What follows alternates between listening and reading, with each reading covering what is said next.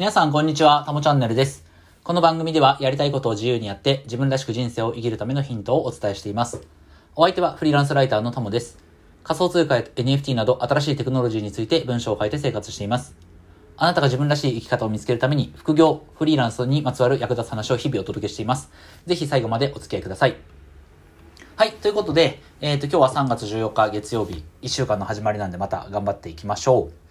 えっ、と、今日はね、まあ僕、関西、おまあ大阪に極めて近い兵庫県の、に住んでるんだけれども、今日はね、本当にフリーランスやってて、もう一番幸せな瞬間が、これだっていう瞬間に久々に出会ったんですよね。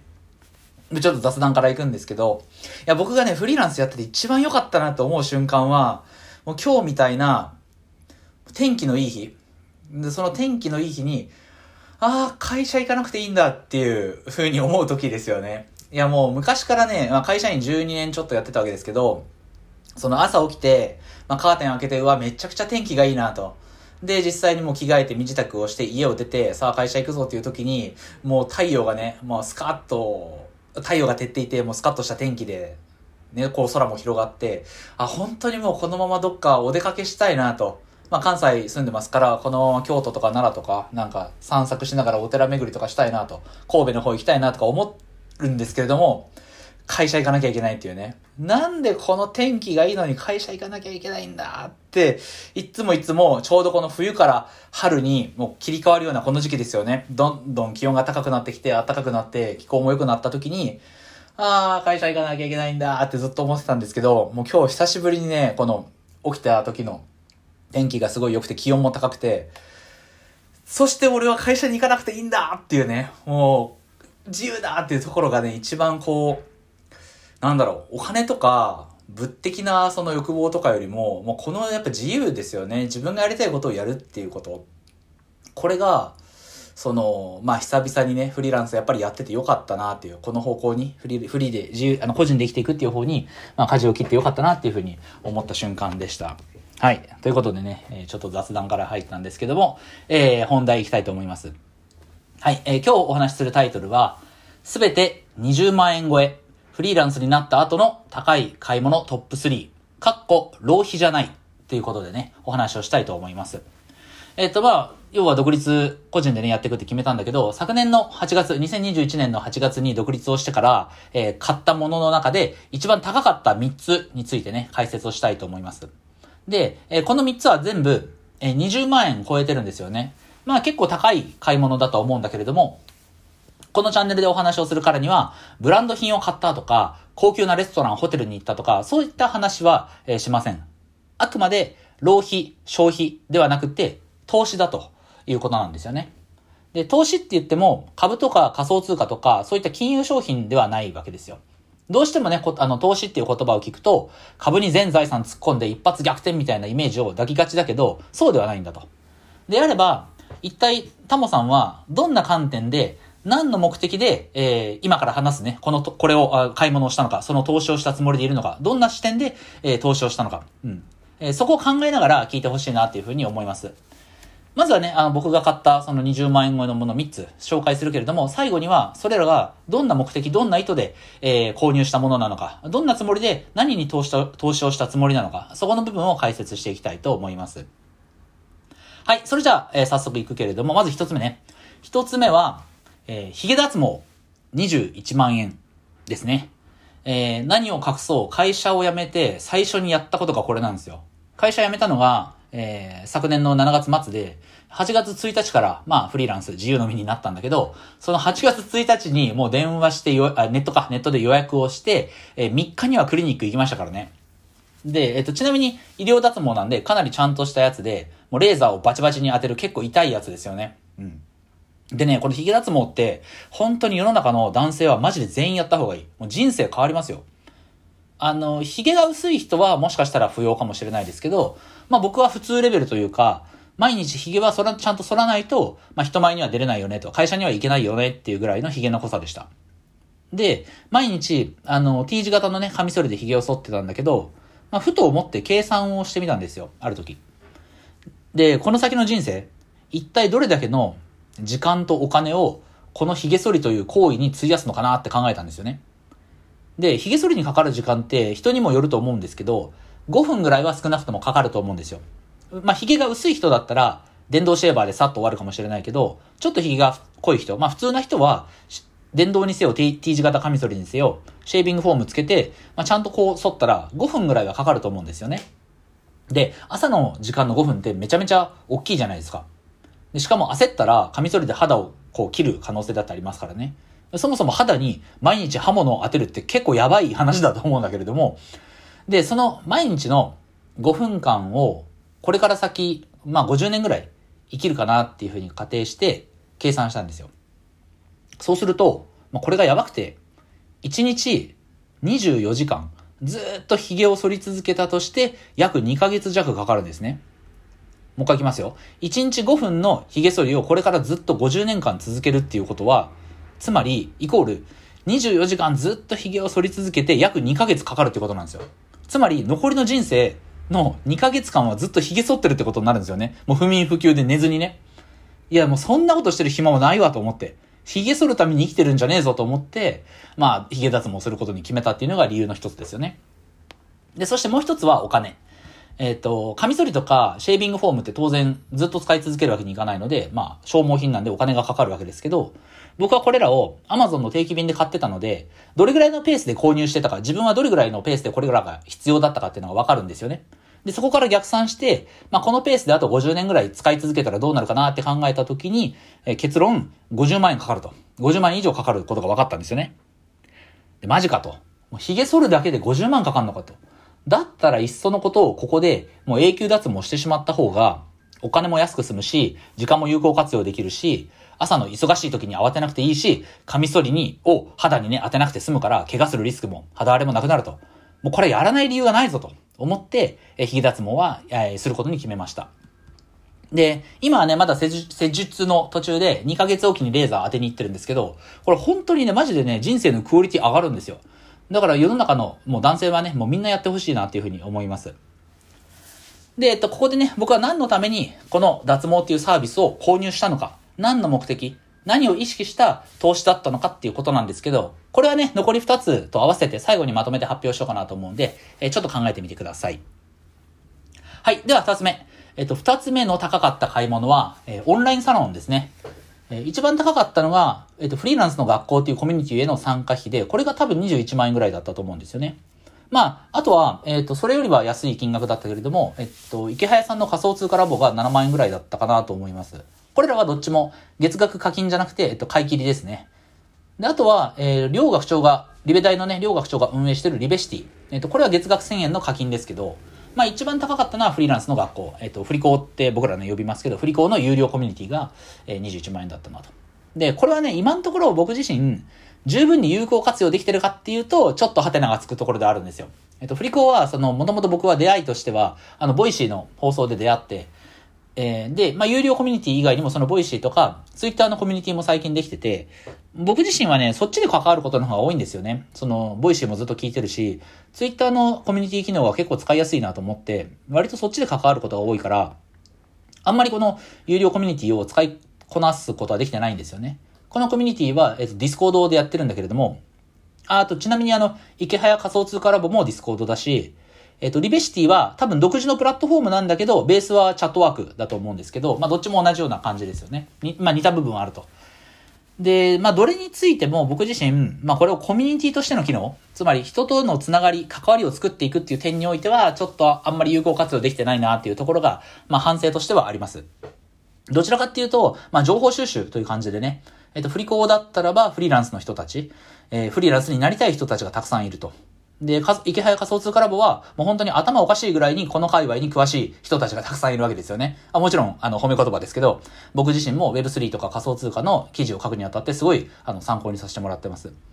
で、あとはリベシティにはもうフリーランスだけじゃなくてね、会社経営してる人とか、税理士の先生とか、とにかくもう世の中のあらゆる職種の人が、副業だったり、フリーランス、もう個の力で稼ぐっていうこと、経済的自由を手にするための力を身につける。そのために、まあみんな集まって、お互い高め合ってるわけですよね。で、そんな場所なんで、有益な情報ってすごいたくさん得られるんですよ。なのでまあそれだけでも課金した価値はあったかなと思うので、もう少しね、あの他の人と関わっていきたいなと思いますけど、そこは焦らずいきたいと思います。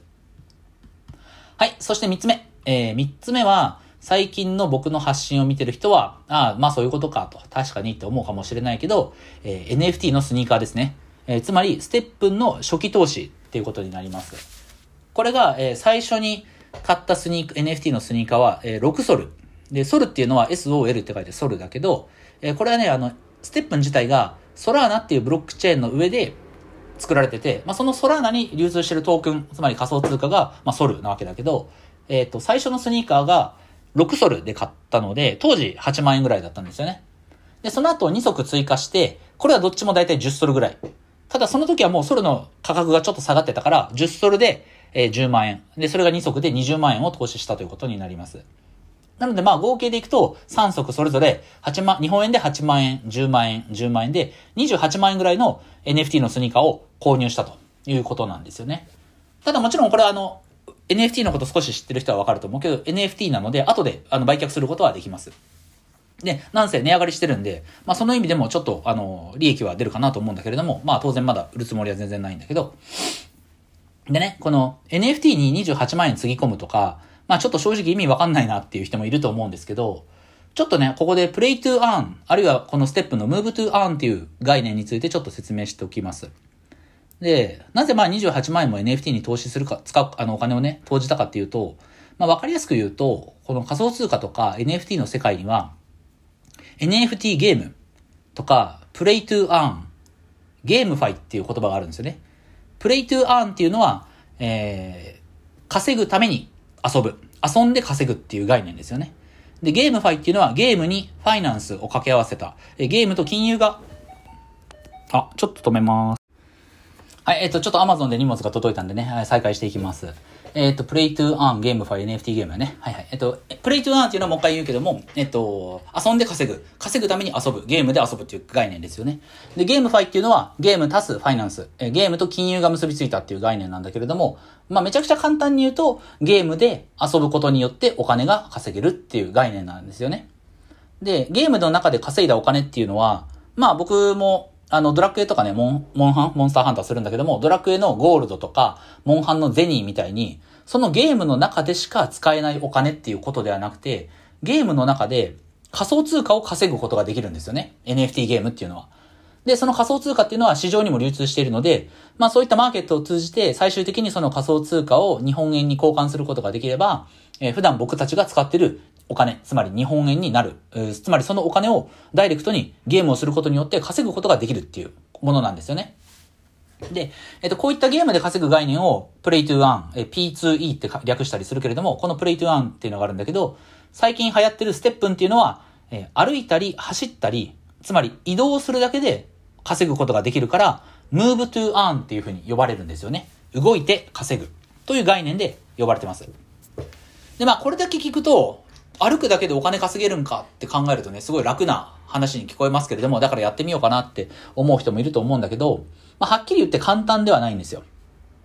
今、このステップ、この間ちょっと調べたんだけど、今このステップのデイデイリーのアクティブユーザーが世界で2万人ちょっとなんですよね。で、そのうち35%ぐらいが日本在住らしいので、今日本でステップをデイリーでやってる人っていうのが、まあ6000人から7000人ぐらいなんですよね。つまり、もうそれくらい新しいこと、もう最先端すぎることなので、ほとんどの人は知らないし、でそもそもこれをやろうと思ったら、まあ、仮想通貨、えー、NFT、そして金融に明るくて、なおかつ簡単な英語ができないと、これ触ることもできないんですよね。仮想通貨が分かって、NFT が分かって、金融のことに明るくて、そして英語ちょっとできないと触れないよっていう。うん。そんな感じでハードルが高いからこそ、今参入してる人は、めちゃくちゃチャンスが大きいんですよね。プレイトゥーアンにせよ、ムーブトゥーアンにせよ。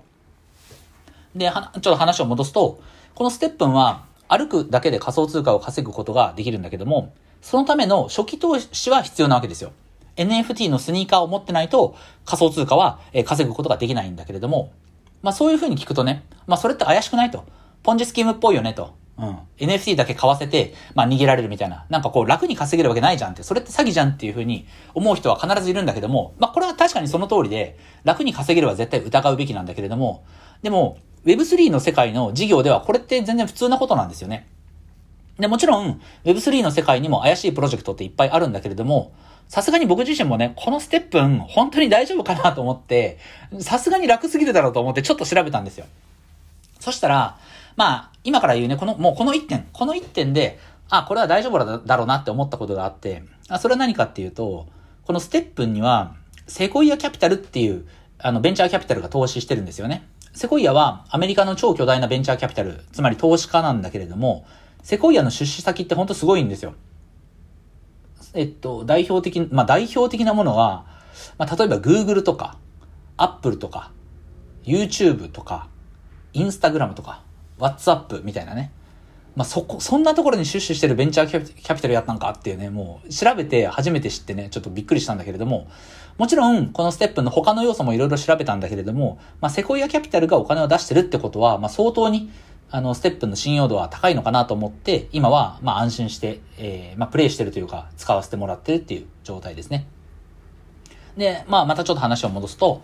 えっ、ー、と、28万円のスニーカーがね、スマホに入ってて、で、それをまあ毎日こうスマホを持ってね、僕は20分、1日20分歩いて、だいたい1万円ちょっとの金額が入ってきてるっていう感じですね。だからあと1ヶ月もすれば、この NFT スニーカーの原資も回収できて黒字にはなるかなっていうふうに思います。ただ、えっと、くれぐれも言っときますけれども、えっと、まあ簡単そうには見えるんですよ。あの、英語ができて仮想通貨のことちょっと分かって、あの、あ、仮想通貨のことをね、これから学んでいけばな、まあなんとかなるかなみたいな。英語ちょっと読むことはできるからやってみようかなっていう人はいるとは思うんだけれども、えっと僕は、あ僕の口から他人におすすめはやっぱりしないです。うん。あくまでこれってね、その仮想通貨とか NFT が絡んだ投資でもあるので、本当に投資ってね、あの人に言われて儲かりそうだからとかいう判断でね、やるのは絶対ダメ。うん、自分の頭で理解して、え、自分で責任を持って自分でリスクを取って、え、やるならやってほしいかなと思います。うん、ただ、今のところさっきも言ったけど、日本で、えー、やってる人、まあ、世界を見ても、まだデイリーのアクティブユーザーが2万人ちょっとしかいないので、あの、先行者の優位、チャンスはすごいあるかなと思うんで、えー、やりたい人はぜひね、自分で責任持ってやってもらえたらいいかなと思います。はい。えー、ということで、えっ、ー、と、3つ紹介をしました。えー、1つ目が、えー、あ、3つって、その、高かった買い物ね。僕が独立してから、えー、高い買い物、えー、いずれも20万円超えてるものとして3つ紹介しました。1つ目がヒゲ脱毛、えー、2つ目がオンラインのサロン。で、3つ目が、えー、NFT と。テップの NFT スニーカーということで、じゃあ最後に、えっ、ー、と、僕がこれらの買い物をね、どんなつもりで、何に投資をしたつもりでいるのかと、そこをお話ししたいと思います。まず脱毛なんだけれども、これは自分の時間を生み出すことへの投資ですね。とりあえず結論全部先に言っちゃうと、えっ、ー、と、二つ目のオンラインサロンは、これは、有料な情報への投資。有料っていうのは、あの、お金がかかるってことではなくて、優れた、良いっていう意味の方ですよね。えー、情報への投資、あるいはクローズドなコミュニティへの投資とも言えますよね。そして最後、えっ、と、ステップの NFT のスニーカー。これはテクノロジーへの投資です。で、順番に解説をしていくと、まず一つ目だけれども、人生で一番大事なのは、もう間違いなく時間。お金でもなく、物理的なものでもなくて、この人生で一番大切なのは時間です。そして自分の時間です。で、今の時代、その自分のね、貴重な時間を奪っていくものって山ほどあるんですよ。ただ時間を浪費させるだけの、まあ、動画コンテンツだったり、まあ、ゲームみたいなコンテンツもそうですよね。で、そしてね、あの、会社員っていう、やっぱ働き方？うん。会社勤めしてると、あの、自分の時間がないんですよね。だから僕は会社辞めたんですよね。うん。会社員の、で過ごしてる時間ってあれ自分の時間じゃないからね。うん。で、あとは意外と大きいけども、えっと、意識しないと避けられないのが、その日常の小さなルーティン。髭剃りとか、洗濯とかね、服を選ぶこととか。うん、僕は洗濯物干す時間っていうのは音声学習の時間に当てるっていうふうに決めてるので、あえてドラム式洗濯機使ってないんだけれども、まあそういうことですよね。うん、生きていく上で、生活をしていく上で最低限、必要最低限かかるって思われてる時間がいっぱいあるけれども、まあそれらも今の時代の優れた製品を使ったりとか、ちょっと工夫をすることによってその時間を削減することができると。うん、脱毛したのも、まあ、今後2ヶ月分の、もうずっと髭剃りし続ける2ヶ月分の時間を、まあ、そんなことにね、費や、費やしたくないから、まあ、脱毛するっていうことを決めたわけですよね。自分の時間を生み出すための投資。これが一つ目です。で、二つ目が、えっ、ー、と、有料な情報への投資、あるいはクローズドなコミュニティへの投資ですよね。で、これね、ほんとみんな勘違いをしてると思うんだけれども、有益な情報って、ただでは手に入らないよっていう話なんですよ。みんなね、その自分の役に立つ情報はすぐに教えてもらえるっていうふうに思いすぎなんだけども、いくらね、その Google とか YouTube で検索をしても、本当に価値ある情報っていうのは、まあそういった検索で引っかからないものの方が圧倒的に多いんですよね。うん。なんか有益な情報っていうのはクローズド、つまり閉じられたコミュニティの中にこそ転がってるわけですよ。まあ、それでいくと僕は、あの、 Discord、えっと、まあ、サロン、今課金してるサロンはね、ちょっとうまく使いこなせてない部分はあるけれども、えっと、 Voicy のプレミアムも結構課金してますよね。えっと、 Voicy は基本的に無料で聞ける放送が多いけれども、えっと、パーソナリティごとに、えー、課金することでね、月額課金することで、その人の配信の中でプレミアム会員っていうものになるんだけども、あの課金をするとね、そのプレミアムの人たちだけが聞くことができる放送も、えー、聞けますと。で、僕は、えー、セラナツコさん、なっちゃんのプレミアムで月額1000円。で、池早さんで1000円。えー、フリーランスの学校で1500円。で、DJ のびさんで500円。計4000円かな？月額課金してます。で、本当にね、税理士の大河内先生の放送と、あとあの、現当社の新しい経済編集長の設楽さんと、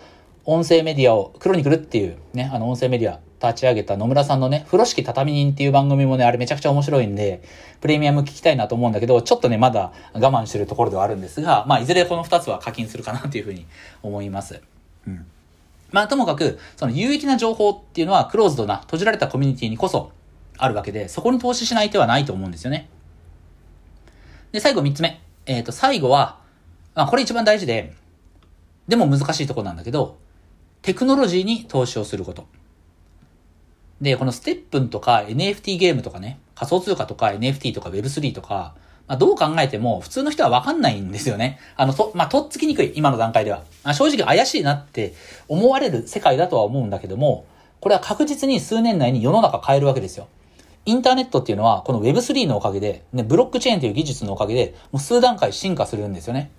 で、これが来ない未来っていうのはありえないんですよ。インターネットがもはやこの世界から、この世の中から絶対になくならないのと同じように、今のよインターネットが、その間違いなくグレードアップするわけですよね。このブロックチェーンのおかげで。で、その Web3 っていう世界が今後伸びないなんていうことはありえないわけですよ。良くなるに決まってるから。うん。なので、まあ、このテクノロジーの投資への投資っていうのは、そこの部分、テクノロジーの可能性を理解できないと、正直お金をかける、投資をするなんてことはできない世界だと思うけど、まあ僕自身は、まあ仮想通貨 NFT のことを扱ってるウェブライターなので、そこはもう心から信じて、だからこそ、信じられるからこそこの仕事をしてるわけなんですよね。うん。で、仮想通貨とかよくわからんって思う人の方が多いと思うんだけれども、まあそれはちょっと仕方ないなと思うんですよ。今や日本っていうのは仮想通貨、クリプト後進国っていうふうに、まあ言われ、位置づけられてしまってるので、まあ仕方ないなと思うところはあるんだけれども、まあ世の中から、こう、取り残されたくないなって思う人はね、ぜひテクノロジーのことは、まあ学んでおいて、まあ損はしない、もう本当に損はしないと思います。